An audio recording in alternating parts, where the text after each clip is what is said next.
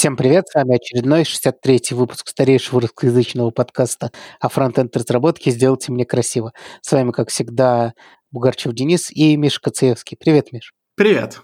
А, без долгих размусоливаний, давай техническую тему. Их было мало раньше в прошлом выпуске, сейчас их будет больше. Да, мы, мы ленились, мы хотели просто друг с другом поболтать, не думать о JavaScript и вот этом У всем. нас, кстати, будет болтологическая тема, полторы. Да, но, тем не менее, начнем... обленимся ближе к концу.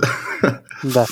Э, что такое слишком много JavaScript, Денис? Что такое слишком? Слишком много JavaScript, по-моему, это когда ты засыпаешь, а во сне пишешь JavaScript код. Вот это слишком много JavaScript. Да, я согласен полностью. Что если ты не ушел с работы в 7 вечера, то много JavaScript. Да, вопрос, во сколько ты пришел на работу. Поэтому... Какая разница, в 7 стал, да и вышел. Кому там нужен после Да, 7. но может быть ты начал работу в 3 часа утра.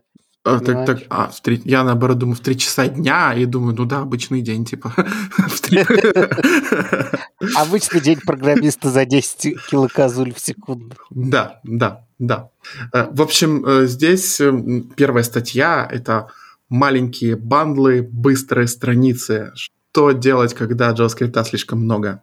Ну, мы уже решили, что уходить с работы, но здесь речь идет о бандлах. Значит, первый вопрос, который задает автор, это вообще как это аффектит performance? Как много JavaScript аффектит performance? Как по-твоему? Мы с тобой обсуждали, что вообще говоря, мегабайт JavaScript это даже не мегабайт CSS. Да, это гораздо а, хуже. А мегабайт, а мегабайт CSS это не мегабайт картинки. Да, да. Потому есть... что CSS тоже на процессе, я забыл, как это правильно называется, но типа привязки к дереву тоже может быть довольно довольно тяжелой задачей для браузера, но ни в какое сравнение не идет с, со всем тем, что начинается, когда пытается выполняться, парситься, подгружаться другой и так далее JavaScript. Два раза проходится интерпретатор, аллокируется, аллоцируется память. В общем, да, много JavaScript это хуже для браузера, чем много CSS, и гораздо хуже, чем много картинок. Поэтому просто там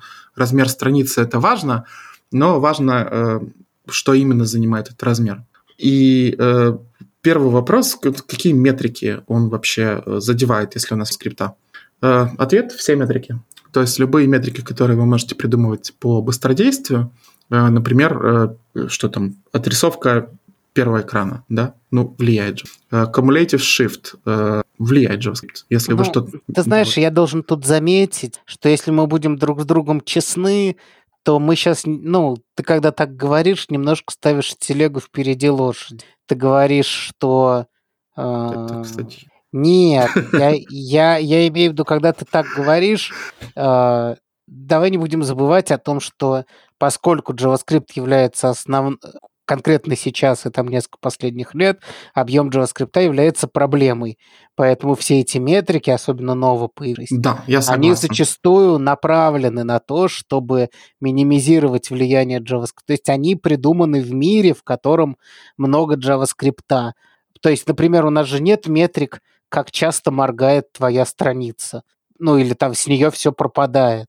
А, ну, это не считать этого шифта. Я имею в виду, там, что, что со страницей не происходит. Как, как, э, насколько сильно буквы прыгают на месте. Потому что буквы не прыгают на месте. Мы ну, если шрифт, шрифт подгружается, то прыгают. Да, но таких метрик нет, потому что это не проблема. Понимаешь? Угу. Метрики, они придуманы для того, чтобы... Ох, тебя в комментах э, напишут. Конечно, есть. Что? Ну, есть, есть, есть шрифтовые метрики, что подрывает Нет, авторитет. Я не про это тебе говорю. Я говорю про то, что все метрики, которые есть, направлены... Да, шрифтовые метрики есть, потому что шрифты — это тоже, блин, такая проблема. По-побой. Кастомные. Да, но есть вещи, которые проблемами не являются, и на них метрик нет. Поэтому, когда ты говоришь, что JavaScript аффектит все, он аффектит все, потому что это сейчас главная проблема, с которой да, эти да, метрики да. борются.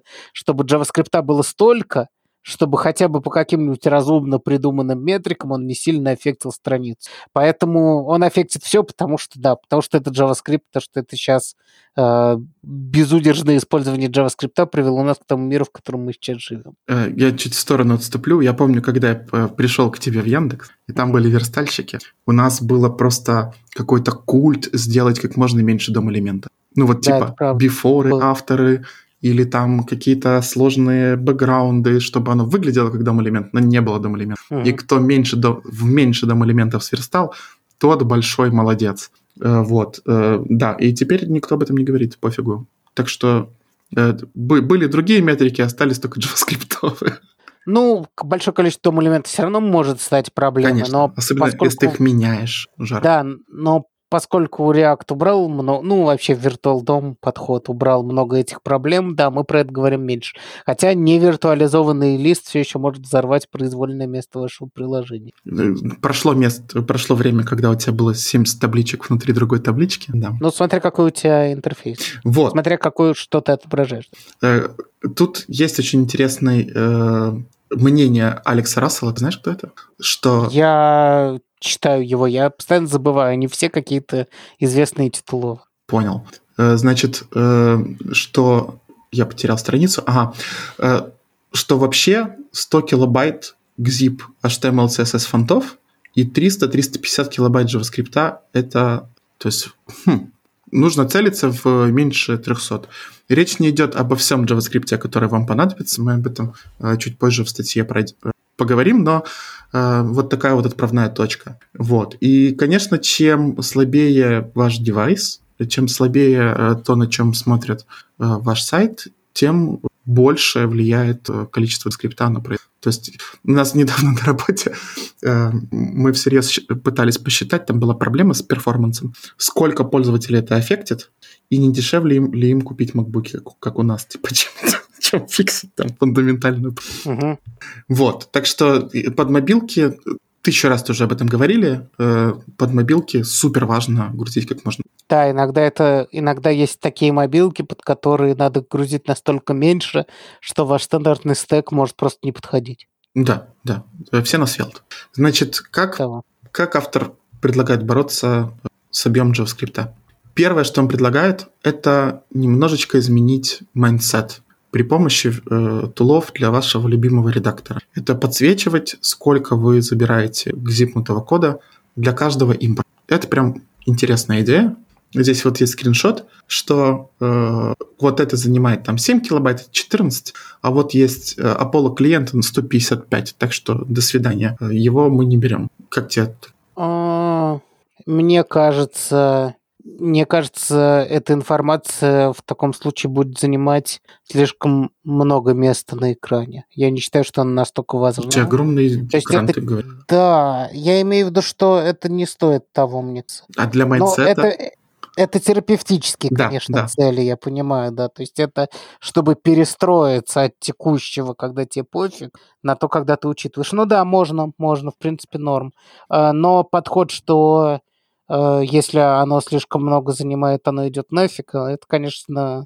Если оно слишком много занимает, надо задуматься. Вот. Там тоже есть вариант, как задуматься дальше. Сейчас... Но просто вот, например, они сказали импорт React from React это типа 7,2 килобайта, но это же... Я не уверен, что это правда. Ну, то есть, может быть, конкретно это, да, но не да, знаю. даже не знаю, кажется, React более. Да, мне кажется, React с React домом занимает типа 30 килобайт плюс еще сколько? Типа ну, килобайт 50, мне кажется, три, минимум. Три, три шейкинг понимает, еще ты там забрал то, что... На самом деле в этот момент уже поздно, мне кажется. Вот оно уже NPM заинсталлено у тебя.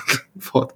А с другой стороны, вот э, то, что приходит в голову, это low же можно импортить по-разному, да, можно целиком импортить, а можно импортить отдельную функцию. Вот, может быть, там тоже э, для вашей любимой библиотеки есть разные способы импорта, и это вот вас остановит от какого-то неосторожного там целиком все Да, Чувствую Возможно. скепсис твоим. Да, ладно, полетели дальше. Не, я, я просто пытаюсь понять практический способ, когда я э, ввел какую-то функцию, увидел, что она занимает дофига.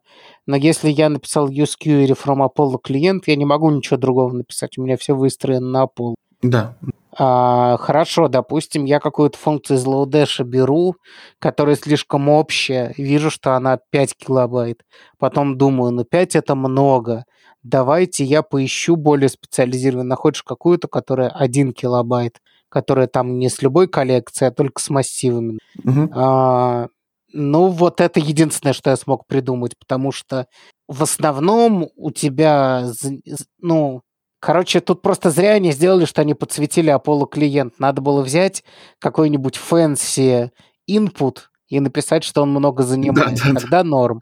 То есть, типа, ты взял какой-то, загуглил React Autocomplete, взял первый или допустим, открыл первые три, взял тот, у которого больше звездочек, а он там типа 200 килобайт за собой тянет. Такой, нет, выберу другой. Вот это да. Но тут просто написано, что это часть стека. Стек ты не поменяешь. Тебе нужно все переписывать. Вот, вот почему у меня скепсис, да. Ну, давай дальше, а то мы до мелочей. Я, я до мелочей стал докапывать.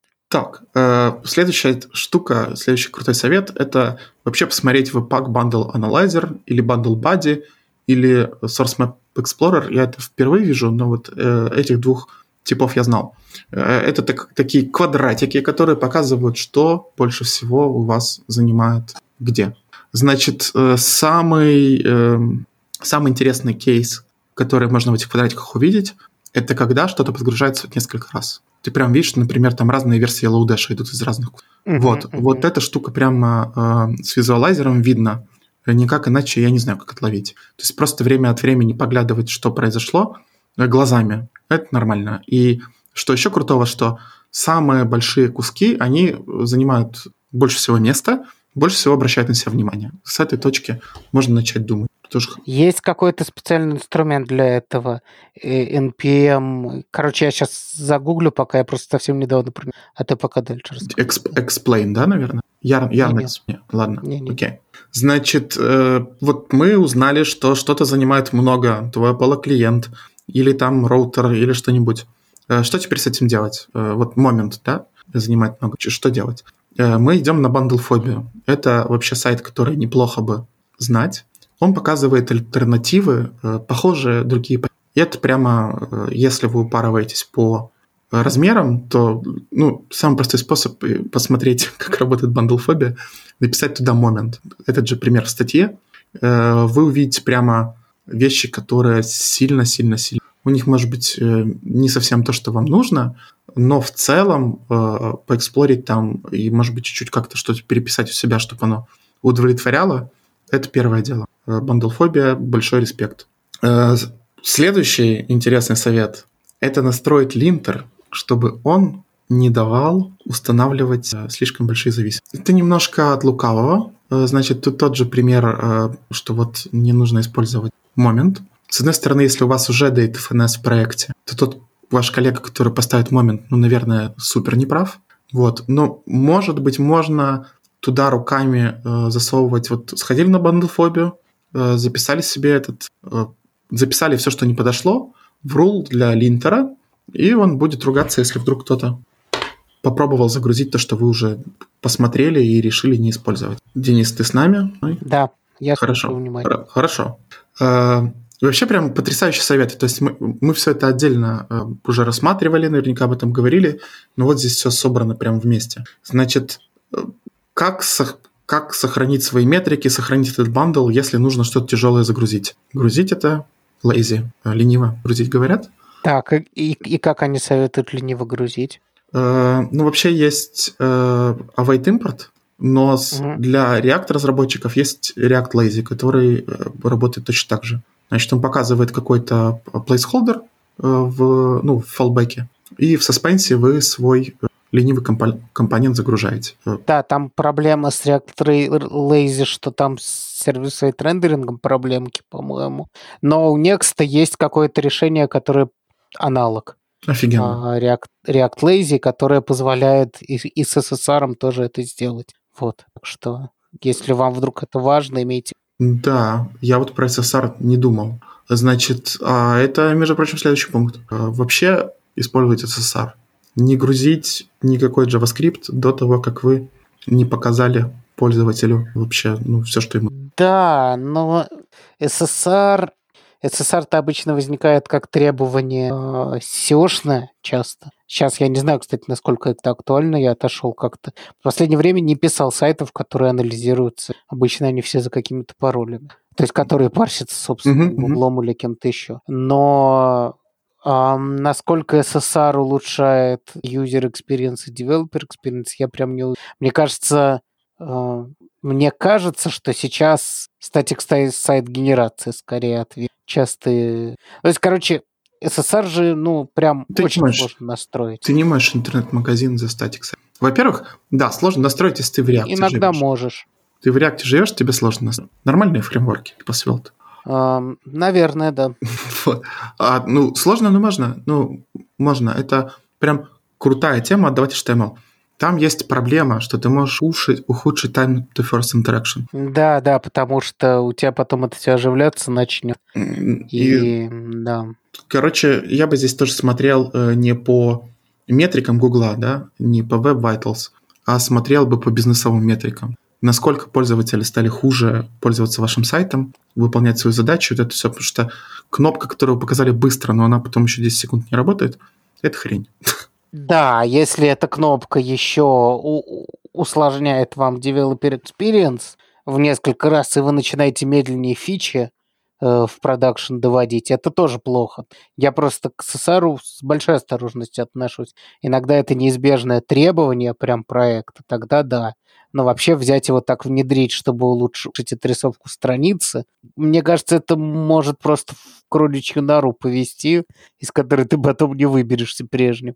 Согласен. Ну, с другой стороны, мы все-таки для пользователей. Типа, сказать, Да, но пользователям нужны фичи, а если ты так усложнишь свой код этим SSR, плохо написан, что у тебя каждую фичу делать займет в 10 раз дольше, то пользователям тоже от этого не очень хорошо. да. Значит, э, про third party вся. Угу, Есть, оказывается, библиотеки фасады, угу, которые показывают тебе скелетон сразу, ну, например, какого-нибудь фейсбучного чата. угу. И где-то в бэкграунде за- загружают все остальное. Я про это услышал. Наверное, я давно ничего не интегрировал в third party. Вот. Мгм. А, Есть э, еще техника DNS префетча. Вот, вставлять куда-то линку, ты потом куда-то это... э, Ты потом когда-то за этим сходишь, когда он тебе понадобится. Но браузер уже зарезолвит DNS. Слушай, я много читал интересных статей про префетч, когда это что-то улучшило и все Да. такое. Но я, я даже какое-то время, типа там несколько пытался понять, как можно как-нибудь что-нибудь префетчить в моем проекте. Что-то, ну вот, когда я начал это честно все измерять, ну, может быть, я там где-то ошибался, но, в общем, я у себя локально профита вообще не... Хотя, казалось бы, да, Ну то есть да. либо это очень редкие кейсы, когда профит прям есть, но обычно они решаются ну, какими-то другими. Ну, блин, вот плохо в локальном мире. А ты типа тротлил все, да? Ты в браузере. Не, ну да, я, конечно, замерял там прям... Нет, даже выигрыш был, ну, его не может не быть, естественно, когда ты раньше там грузить, но что-то как-то незначительно. Интересно. Ну, То есть у меня, у меня не получалось найти такого чистого примера, как в статьях, когда это там следующую страницу просто она инстантно открывается. Все равно что-то где-то загрузится у тебя, а за это время уже бы подгрузилось и, и тот кусочек. Ну, понимаешь. да, да, да. Как-то мне не удалось найти прям вот такой пример у себя, хотя какое-то время я прям хотел. Мне эта тема нравится. Ладно, давай то, что действительно э, спасают размеры. Действительно спасают размеры не шипить э, ES5 код туда, где поддерживает Это правда. офигенная тема. Вот. Э, тут есть вопросики, правда. Есть вопросики. Вопросики такие, что даже на NPM до сих пор многие популярные библиотеки уже забанлены и затранспайлены. То есть ты э, свой как бы клиновый код шипишь, а там все равно под капотом ES5 со всеми вытекающими. Там типа положено этим библиотекам иметь Да, две точки. а, эндпоинты разные, не обязательно даже две, а там да, сколько может, хочешь. в зависимости от э, вида выгрузок. Вот. И типа положено, чтобы у тебя был такой формат, такой формат, они были правильно проименованы, правильные пути указаны, но то, что я полностью согласен, что есть проблемки, потому что не все библиотеки считают нужным это правильно указывать, не все библиотеки продолжают поддерживаться, хотя они могут лежать где-то в корне. Да, всего. да, зависимости какие-то там. Иногда приходится какую-то свою обертку только ради этого написать. У тебя прям А, такое было? Да, у меня прям такое было, когда мне пришлось PackJSON поправить у сторонней библиотеки. Как старые добрые, да? Кладешь Подожди, там, по-моему, не по... А, нет, прям PackJSON, да-да, я вспомнил. Да, пришлось. кайфом. Да. Так, э, значит, напоминаю, что сделать это очень просто на самом деле. Собрать два бандла в, в паке просто. ничего на сервере не нужно проверять, старый браузер, новый браузер.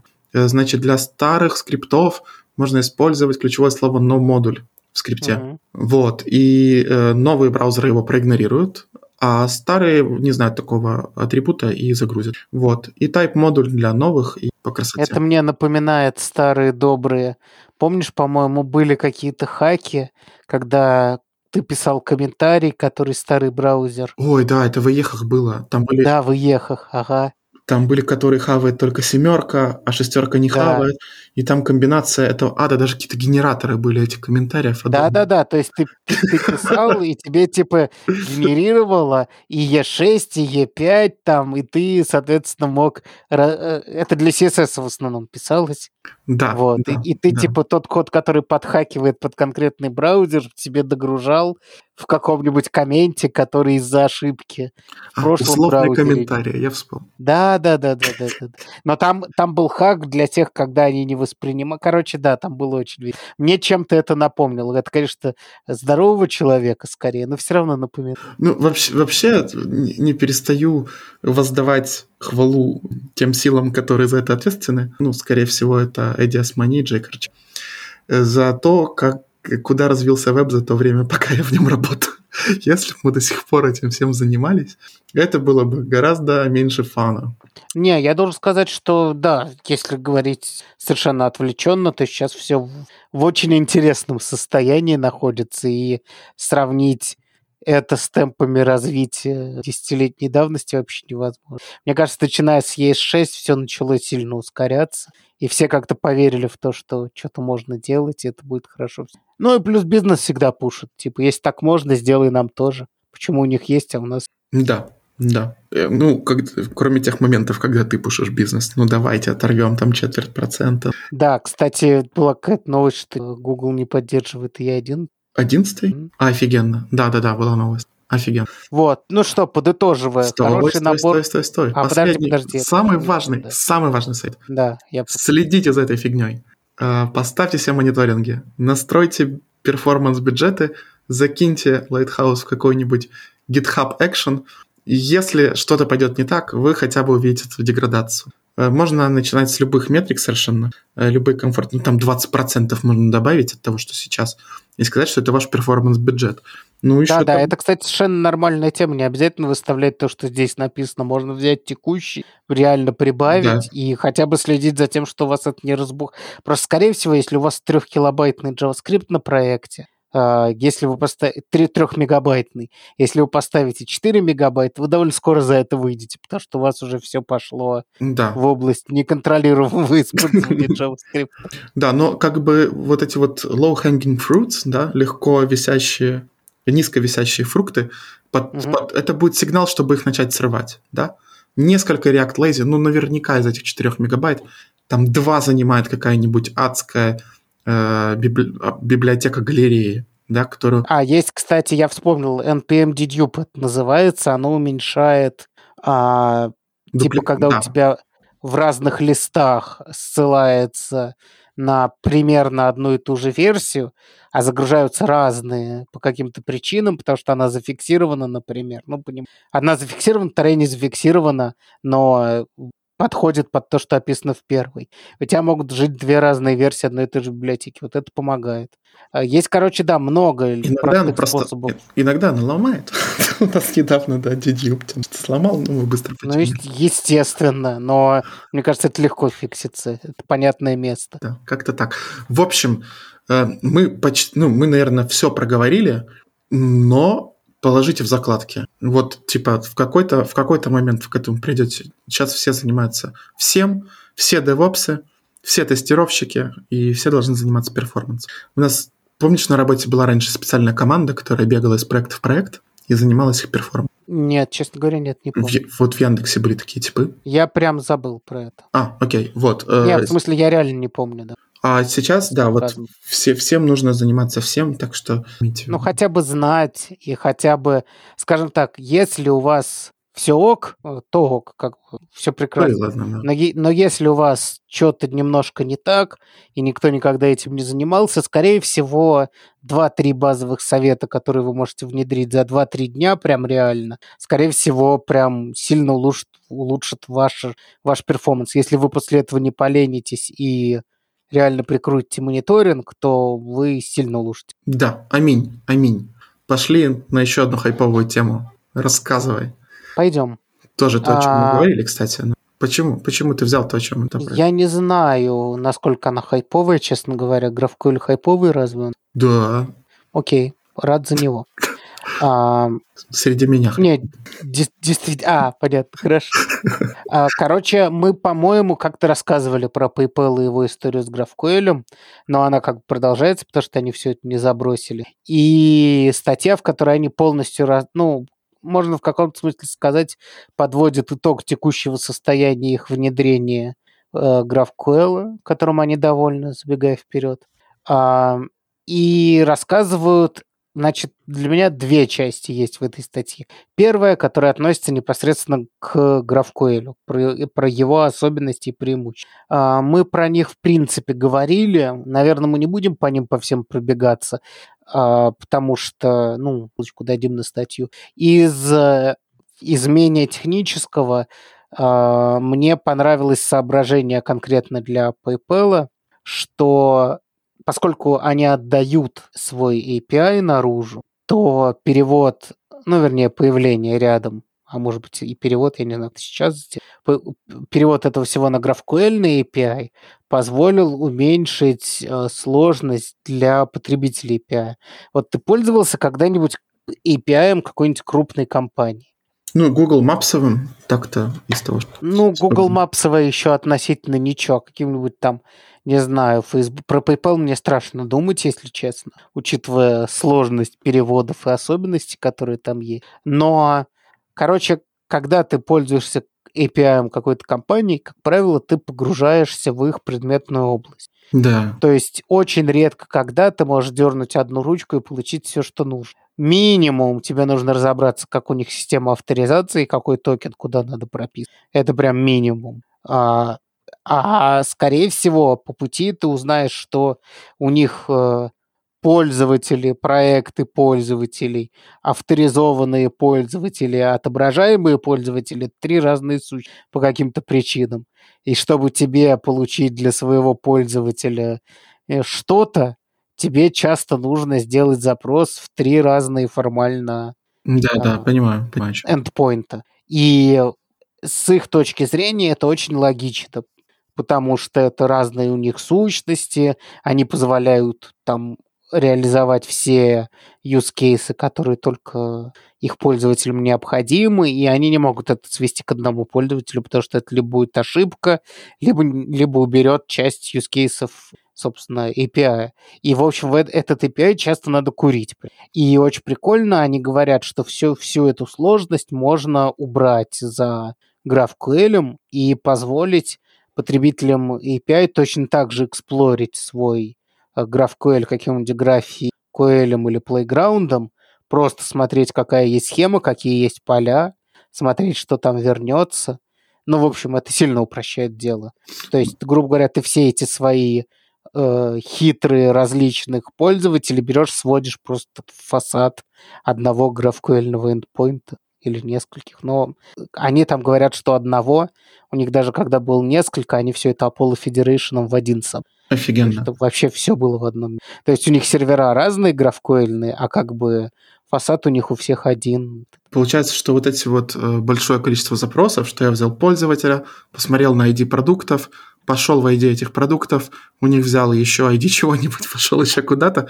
Это все теперь на их стороне. Мне не нужно писать на своей стороне 400 асинковейтов. Абсолютно. А если еще какое-то всё- говно зафейлится по дороге, прикинь, там error handling на ресте, ай-яй-яй, вообще жесть. Да, просто, во-первых, э, вот конкретно эту проблему GraphQL решает э, хорошо, потому что, например, продукты становятся просто вложенными свойствами, Да-да-да, я об этом говорю. которые ты забрасываешь. Но да, прикол еще в том, что этот продукт мог быть провязан через какой-то, типа, есть юзер, а есть его аккаунт. И типа к продукту привязан аккаунт, а не юзер, потому что юзеров может быть по каким-то причинам несколько. А, и тебе для твоего case простого все равно придется эти шаги проходить. Они это могут спрятать все. Это будет какое-нибудь еще одно опциональное поле, типа другие юзеры этого аккаунта, которые ты просто не запросишь. И они вообще не дернут у себя даже эту руть. Ну, понимаешь, короче. Да, офигенно, офигенно. Вот, то есть, э, и, соответственно, когда они говорят про преимущества, они еще упоминают много про developer productivity, что это им все улучшит. Потому что даже они, когда потребляли свои API, одно дело с постманом играть, а другое дело э, видеть всю схему и сразу... На плюсик нажал, пришло новое поле. Да, это жизнь. Да, и ты сразу видишь там, ну, ты видишь все, короче, да. Мы не будем в это углубляться, если вам интересно, там очень хорошо все это расписано, а, но я думаю, вы в целом, если слушали нас раньше, понимаете те преимущества, которые дает такая схема единая. И, в общем, это реально прикольно как девелоперу, когда ты не знаешь, что этот, допустим, у вас даже не один endpoint, а несколько, что этот endpoint там новый выдает, но очень быстро можно понять, как устроено, в отличие от кучи рестовых запросов. А, вот. И а, что еще? Ну вот это, собственно, мне больше всего понравилось. А, и они еще хайринг упоминают, типа хайповые технологии лучше не хайповых. Ну, это для больших компаний это всегда довод. Прикольно сказать, что у нас не, свой, не своя проприетарная штука, а какая-то прикольная современная технология. Вот. Но мне очень понравилась а, та, та часть, которая по большому счету именно к GraphQL не относится. Продажа? А, а относится она к тому, как в принципе новую технологию можно попробовать продать, внедрить. И причем они описывали процесс, что по сути, у тебя есть несколько, несколько фракций, которым нужно продавать. Первое, о чем все сразу думают, что продать надо начальству. Про это довольно много статей было, как продавать начальству, и в целом тут ничего нового сказать нельзя. А, вам нужно показать пользу для бизнеса польза для бизнеса может оказаться даже в вещи, которые пользователь никак не увидит, как GraphQL, например, да? А хотя в этом случае пользователь API видит. Но даже вот в вашем сайте это может позволить э, улучшить, ну, быстрее деливерить фичи, короче. Э, DevX, DevX, да. То есть... Да, вы можете показать, что у вас будут счастливые разработчики, они будут быстрее просто внедрять. Это даже не в части, не в части дела. Вот, вот Swagger все читать, как ты сказал, это же. А в GraphQL почему? Про hiring, кстати, это тоже большая польза для бизнеса. Большая, да, кстати, да, ты прав. Hiring это тоже большая польза для бизнеса.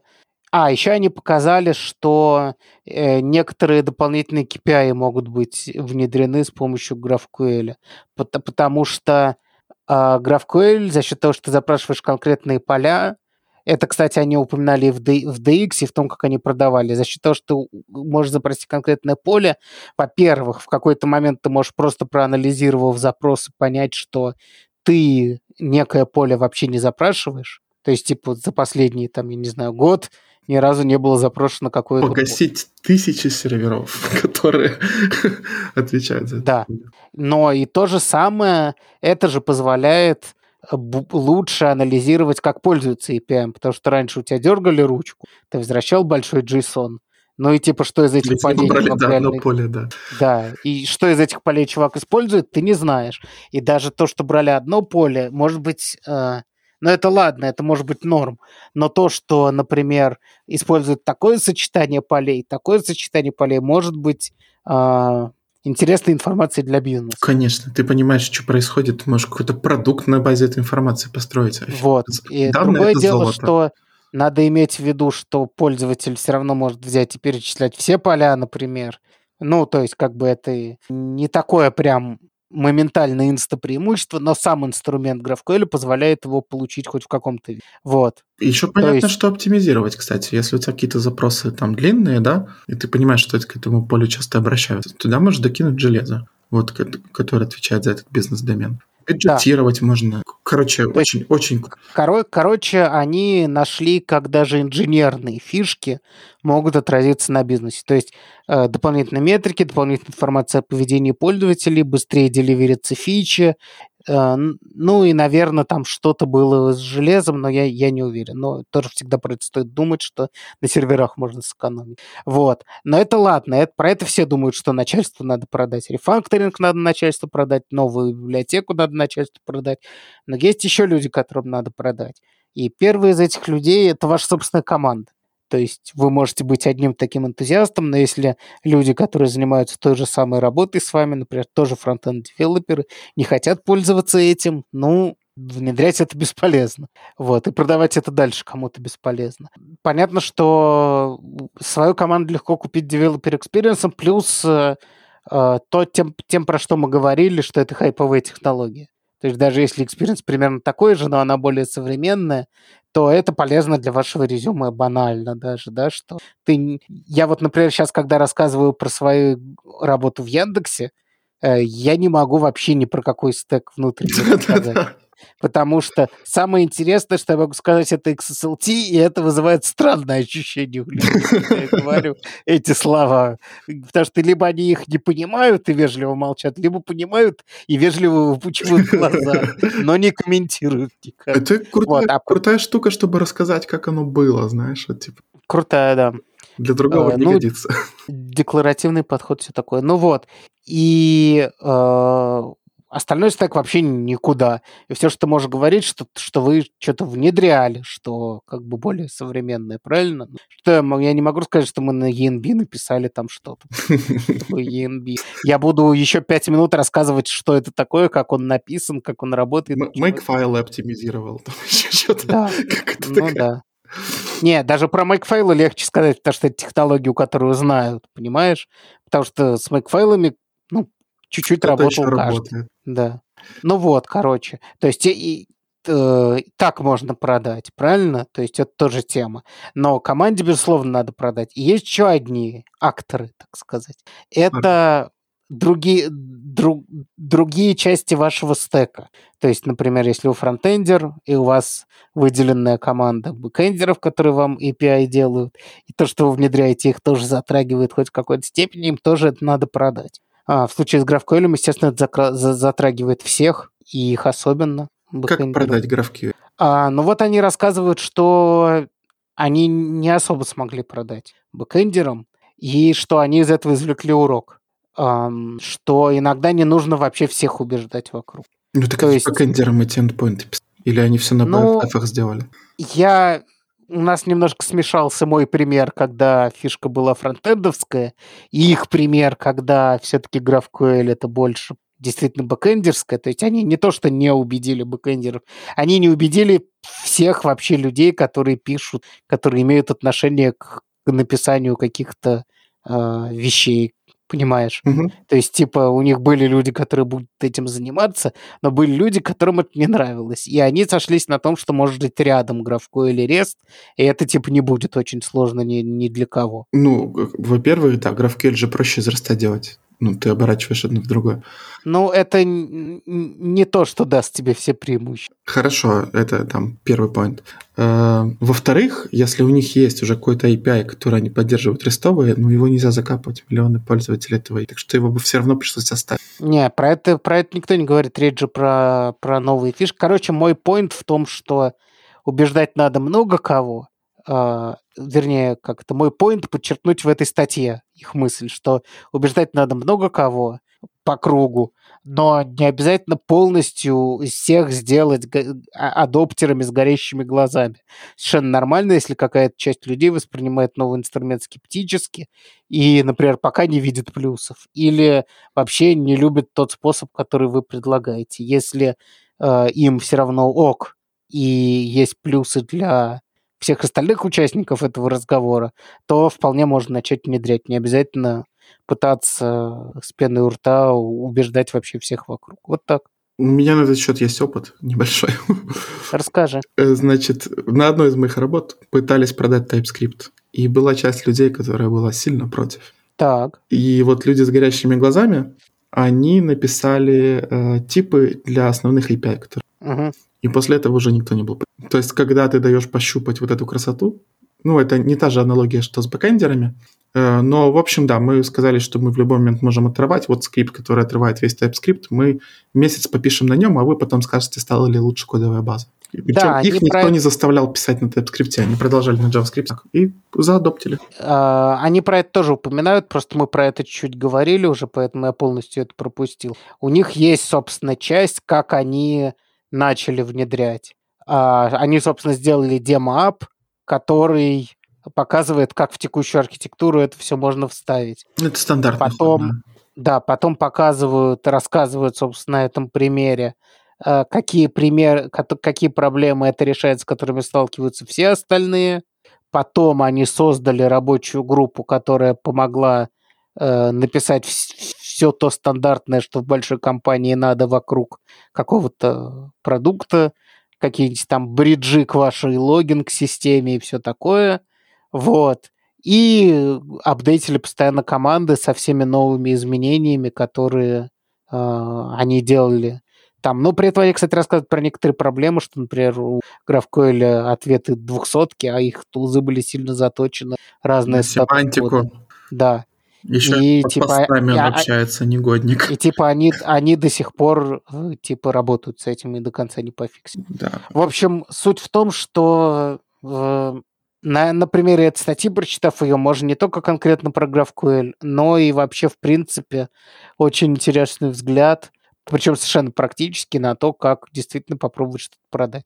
Вот. Ну и пример Миша показывает, что... Вот ты, собственно, сказал, что ты, куп... А, по сути, купили всех Developer Experience. Да, да, купили DX. Ну, так это показали... для другого не нужно. Ну, как бы, как будто бы будет меньше багов, да, но в конечном итоге, да, что DX победил. Не, ну, ну да, он победил команду, но все равно там действительно меньше багов и быстрее разработка. И часто TypeScript можно продать через э, то, показать цикл просто возврата из тестирования uh-huh, uh-huh. с какими-то базовыми багами и сказать, что вот конкретно эти баги, их в коде, они будут автоматически пойманы. Это прикольно. Когда-то надо а... даже линтеры продавать, помнишь? Ой, это смешно, да, было время. Когда-то, когда днями обсуждали, где пробельчик ставить. Да. Это... Ну, пробел, например, вот у тебя есть функция, вот а, у тебя да, есть именованная да, функция. Да, да, да, да, да. Вот да, у тебя есть анонимная функция. Вот у тебя есть это... immediately executed функция. Это был худший хаос. Короче, если у вас еще нет линтера, ставьте Ruby и все. Потому что мы в какой-то момент ушли в обсуждение вот всего вот этого говна. Это просто ело мозги и споры у доски, и примеры кода да. так, и примеры кода... А висячие запятые. Но в гитхабе же будет показываться. А вот это просто жесть. Дайте фронтендерам о чем-то поспорить, и вы завалите ну, просто там на десятки тысяч долларов рабочего времени вот этими спорами. Э, всегда... Причем абсолю- абсолютно бесполезно. Да, Просто в какой-то момент ты, ты начинаешь сомневаться в том, что ты сейчас не спишь. Потому что почему вы только что 4 часа обсуждали, где пробел должен стоять? Совершенно непонятно. Вот если придет новый разработчик, ему будет неудобно. Знаешь, такие доводы полетели. В общем, э, отвлекаясь от всего этого, всегда дефолт, Денис. Я всегда за дефолт. Я вообще стараюсь даже редактор не настраивать, чтобы потом да, не расстраиваться. Не, ну это жестко. Я некоторые вещи fix'шу в default'ом, даже в, в Airbnb мне иногда что-то прям раздражает. Но в целом, да, что, пара fix'ов сверху, и вы в порядке, если вам что-то прям очень... Так, мы отвлеклись. Наверное, пора... Мы не отвлеклись. Пора... Мы переходим к следующей теме. Пора увольняться из подкаста. А, короче, статья, во-первых, а, я только сейчас понял, что это какой-то Valley Girl newsletter. А, а ну, поэтому, поэтому не будем говорить о ней. Нет. Это забавно, я просто вообще не обратил на это внимание. Называется статья «Как потратить, как свою правильно карьеру. сказать, свою карьеру один комфортабельный год за, за другим». Вот. Удобный, а, удобный. Ну да, да. Короче, э, комфортный, можно сказать. Комфортный. Вот. И статья, я, когда ее тизил Миш, я говорил, что это статья для уставших сеньоров.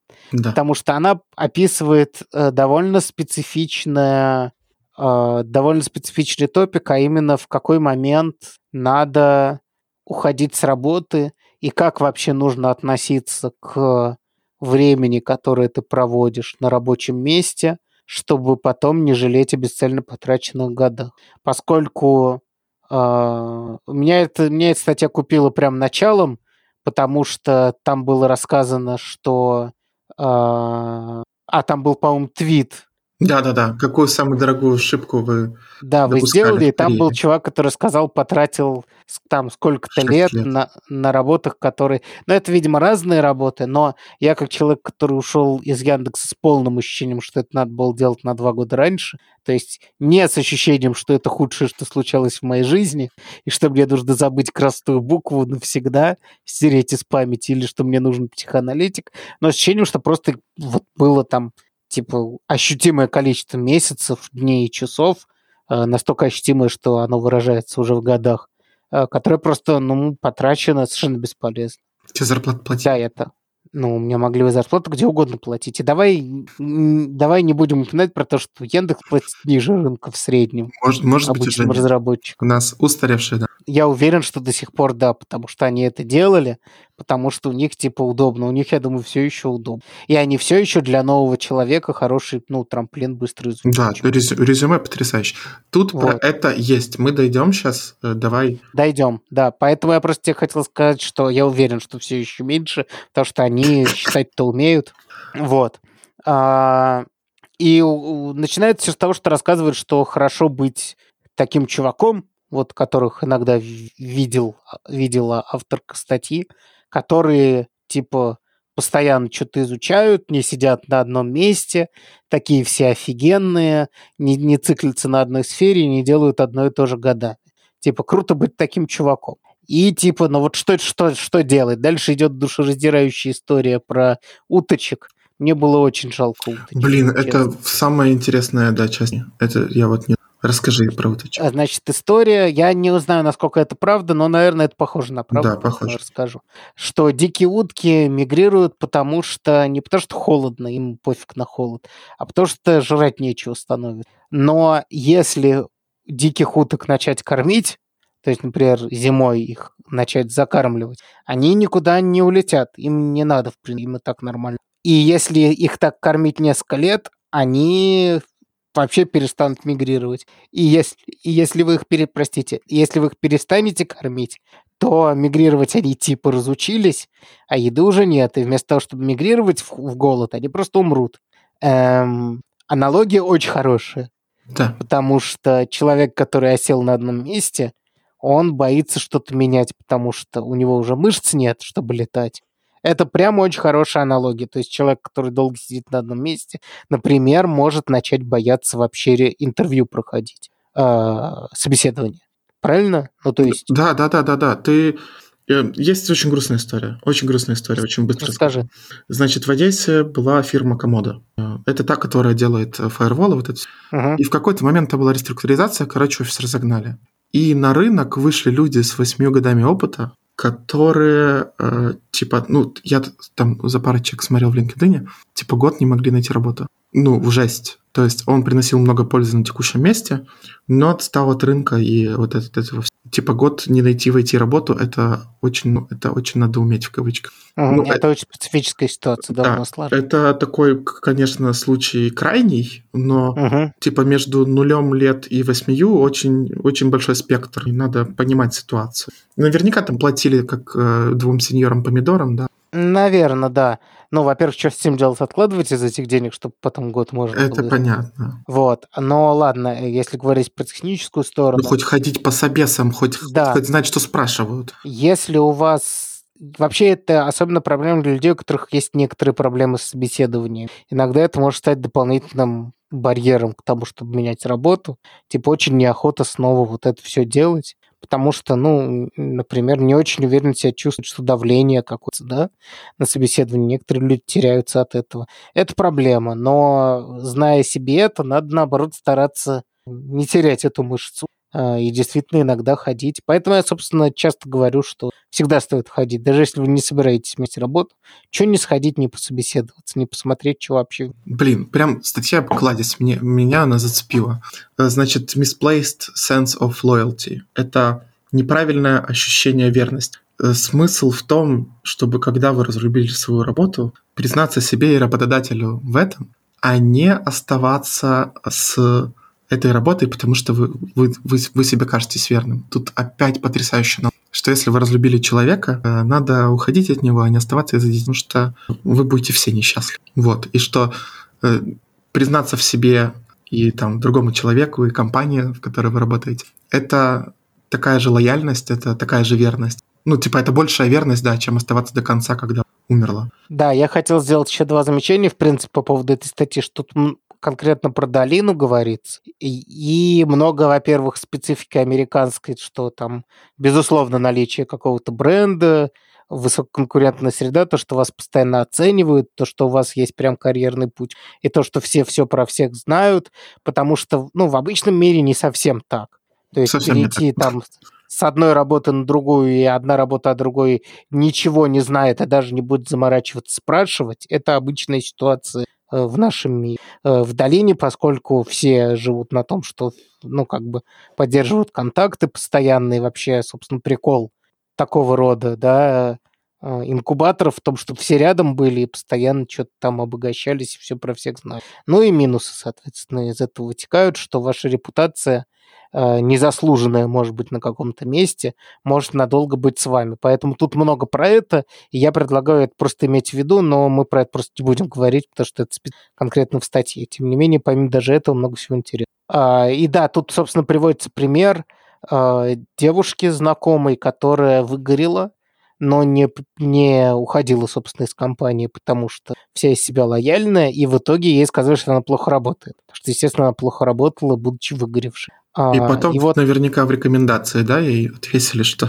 не замотивировано. Ну вот тут было сказано, что тут авторка говорит, что э, типа придерживаясь своей лояльности, она повредила своему бренду. Я думаю, да, имеется в виду, что про нее стали говорить всякое нехорошее. Вот.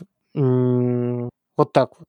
А, ну, очевидная вещь, что на заре вашей карьеры гораздо важнее изучать новые, развиваться, чем получать бабло. То есть если у вас есть две альтернативы, пойти, будучи джуном, в банк на Тысячу э, долларов. 100 рублей. 100 рублей, хорошо. Да, или пойти, не знаю, ну, допустим, даже стаж, стажером в Яндекс на, на 30 рублей. Да.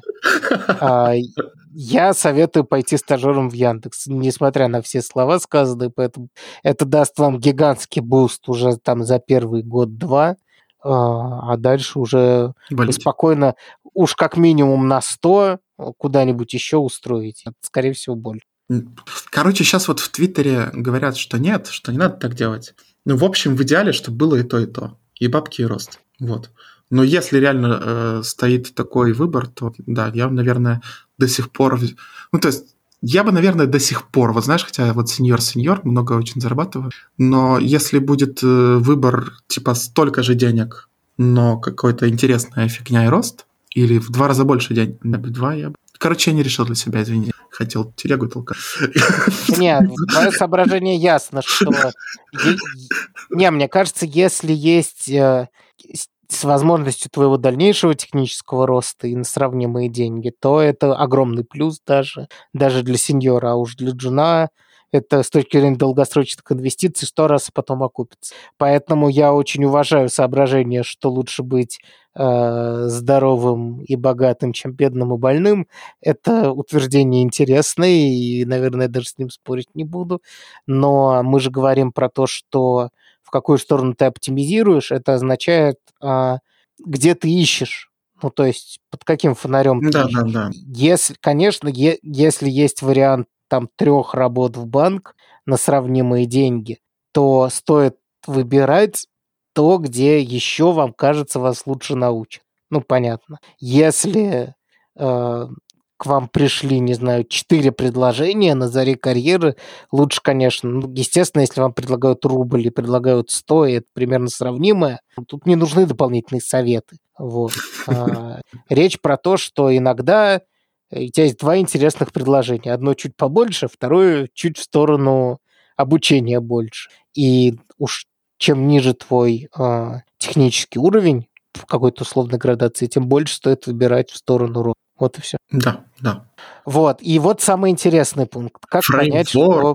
Это же фреймворк. В смысле фреймворк? Ну, это фреймворк. Вот как понять? Вот, вот готовое решение берешь, подставляешь. Не в техническом смысле. А, но это, это для нее конкретно. Короче, как, как, э, как понять, что пришло время валить?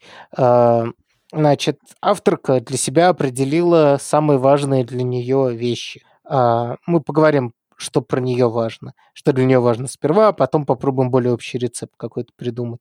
Значит, насколько сделала ли она что-нибудь значительное за последние три месяца. Это все касательно последнего квартала на работе. Значит, потом будет ли это иметь последствия позитивные для ее резюме, бренда и всего такого. Правильно? Да. Второе, э, тех, ну, рост технический или не технический, э, насколько ты стал круче за последний квартал. Э, четвертое, это насколько Challenging. Э, вызов. Вызов. Был ли вызов в работе? Да, насколько она была погружена э, и заинтересована уровнем э, задач, которые перед ней стояли. Думала ли она очень напряженно про них за последний квартал? Ну, она говорит, настолько, что забывала, типа, мылиться. Ну, то есть, когда, когда тебе прям надо думать, думать, но это все связанные вещи, естественно. Да, да, без, без вызовов не будет роста, без... Да, да, и все такое. Но вот она выделяет такие для себя вещи. И комьюнити, насколько ей приятно было именно находиться среди этих людей, насколько она верит в миссию там компании провозглашаемой, все такое. Ну, вот для нее это важно. И а, она берет и прям расписывает это раз в квартал. Да, нет, да, нет, да, нет. Прям вот бинарненько. Это плюс большой. То есть а, выделить такие пункты, на которые ты должен не просто как-то абстрактно говорить, что он с одной стороны то, с другой это, а прям да или нет. Вот ты сделал что-то значительное за последние три месяца, Миш? Да. Все, отлично, это yes. Я вот нет, у меня нет. Отлично. Ну и понимаешь, и так мы проходимся. Вот я, например, точно знаю, что в комьюнити у тебя да, ты мне постоянно да, говоришь. Да, люблю, люблю, люблю своих да. пацанов, пацаны, люблю вас. Вот. Ну и, и так, соответственно, по всем пунктам. И она, она для себя, опять же, выставила э, такой трэш-холд, что типа если два раза, два квартала подряд у нее меньше 40%. Ну, 40 или меньше. 40 или меньше, да она начинает переживать. То есть если больше, то есть если три нет или больше, а, она начинает переживать и думать, что типа делать, потому что вот для нее есть важные вещи, которые большинство перестает соблюдаться. А, и говорит, э, что есть много всяких, опять же, э, вещей, которые люди тебе говорят, что ничего не менять, но надо постараться с этим бороться и иметь перед собой вот такое формальное, расписанное а, как сказать, фреймворк. Подведение, под, подведение итогов вашей карьеры в виде таймлайна формализованного, это может быть полезно.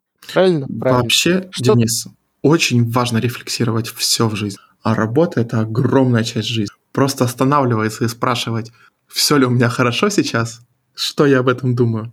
Это топовый совет. А тем более такой формализованный, тем более такой айтишный просто 11 из 10. Я вот, я вот начну прям так делать. Ну, я, наверное, пункт поменяю, да? Я да, возьму то, я что хотел важно про для это... меня. Я хотел про это сказать немножко. А, сейчас, секундочку, я посмотрю, сколько мы пишемся, уже дофига. А, ну, давай все равно обсудим чуть. Какие для тебя это были бы пункты, ну, там, не, не, не так, что это навсегда зафиксировано, но в целом, что бы для тебя было в этих пунктах? Э, ну, так сходу сложно. Ну, наверное, растет ли моя зона ответственности, да?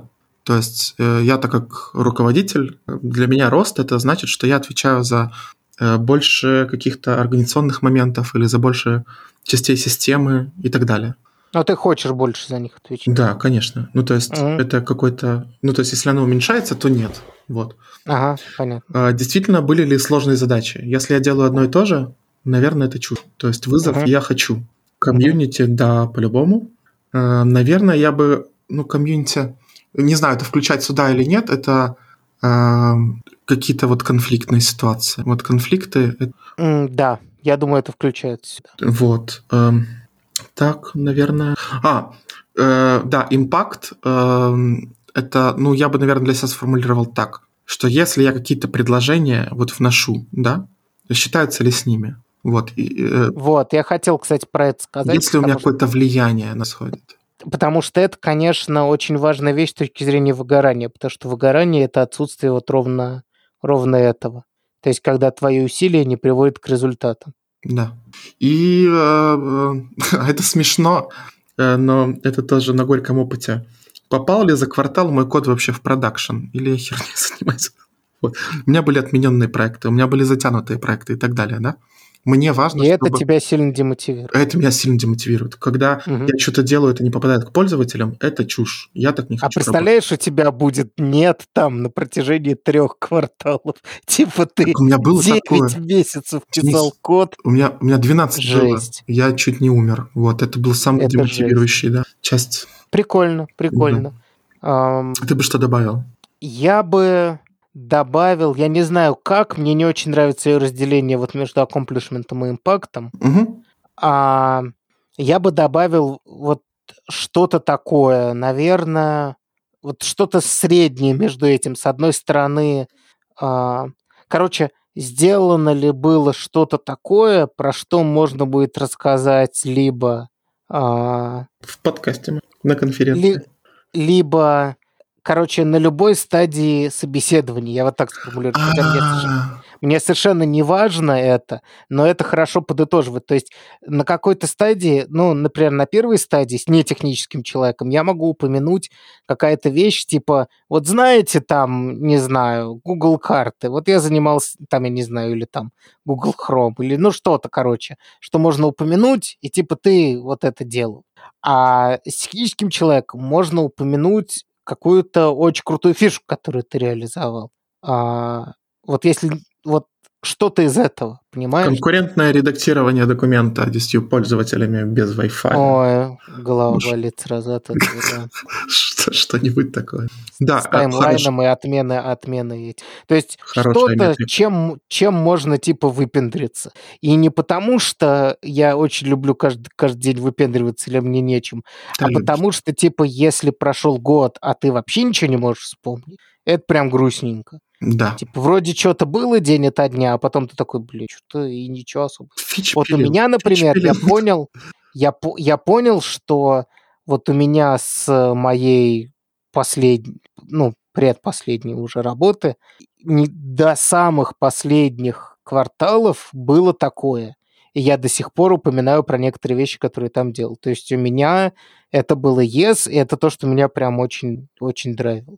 Вот. То есть я прям либо что-то новое, причем такое глобальное, ну, вот тоже Cypress, например, я считаю, это вполне есть. То есть сесть в нем, разобраться, внедрять автотесты, внедрить их во всю структуру свою. Это же- Потом ну, это посчитать, сколько багов сэкономил бизнес ну, это, это уже другое, но, э, потому что это, ну, это там твою ценность повышает. Ты- а, ну хотя да, про это тоже можно. Ну, короче, ты понимаешь, это какая-то вещь, которая прям, ну, про нее можно и через 4 года говорить. Вот тогда я разобрался с этим. Вот, или, например, вот мы запустили такую офигенную, вот.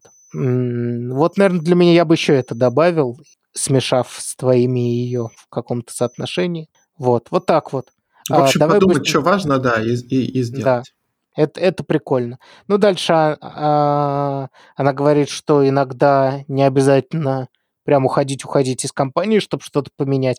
И я должен сказать, что из э, тоже моего опыта у меня были настолько хорошие работы, в которых я приходил со своей фрустрацией к э, начальству, и мне предлагали, ну, типа, не уходить, а что-то поменять на Это первое дело, кстати. Вот прям брать и уходить, это фиг. А вот поговорить с начальством, сказать, что ты недоволен, это ха. Да, хорошо бы только сформулировать, а не просто прийти и бубнить не поймишь. Вот. А, ну, типа, что именно тебе не нравится? Может быть, Да, какие-то да, да. варианты сразу Конечно, предложить. конечно. Но вообще это, это прикольная тема. Типа, И это может ос- особенно помочь тем, кто, ну, вот именно собеседование боится.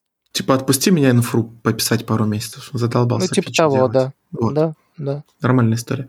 И там последнее, что есть, это размышление о том, что с годами каждый год становится дороже, э, он занимает все больше процента времени, поэтому нефиг сидеть на одной работе. Хорошая, хорошая статья, такая философская, Че, ты не подумал менять работу после этой статьи? не скажу, слушай, коллеги. Все. Но это уже ответ, это уже ответ. Я понял. Я, э, а, Отвечу так, я сяду и порефлексирую этот момент. Вот, О. я, я теперь к этому ос- осознанно подойду. Это очень хороший ответ, потому что что-то там нарефлексируешь, еще неизвестно. Да, да, вдруг, Это хороший ответ, вдруг что. да.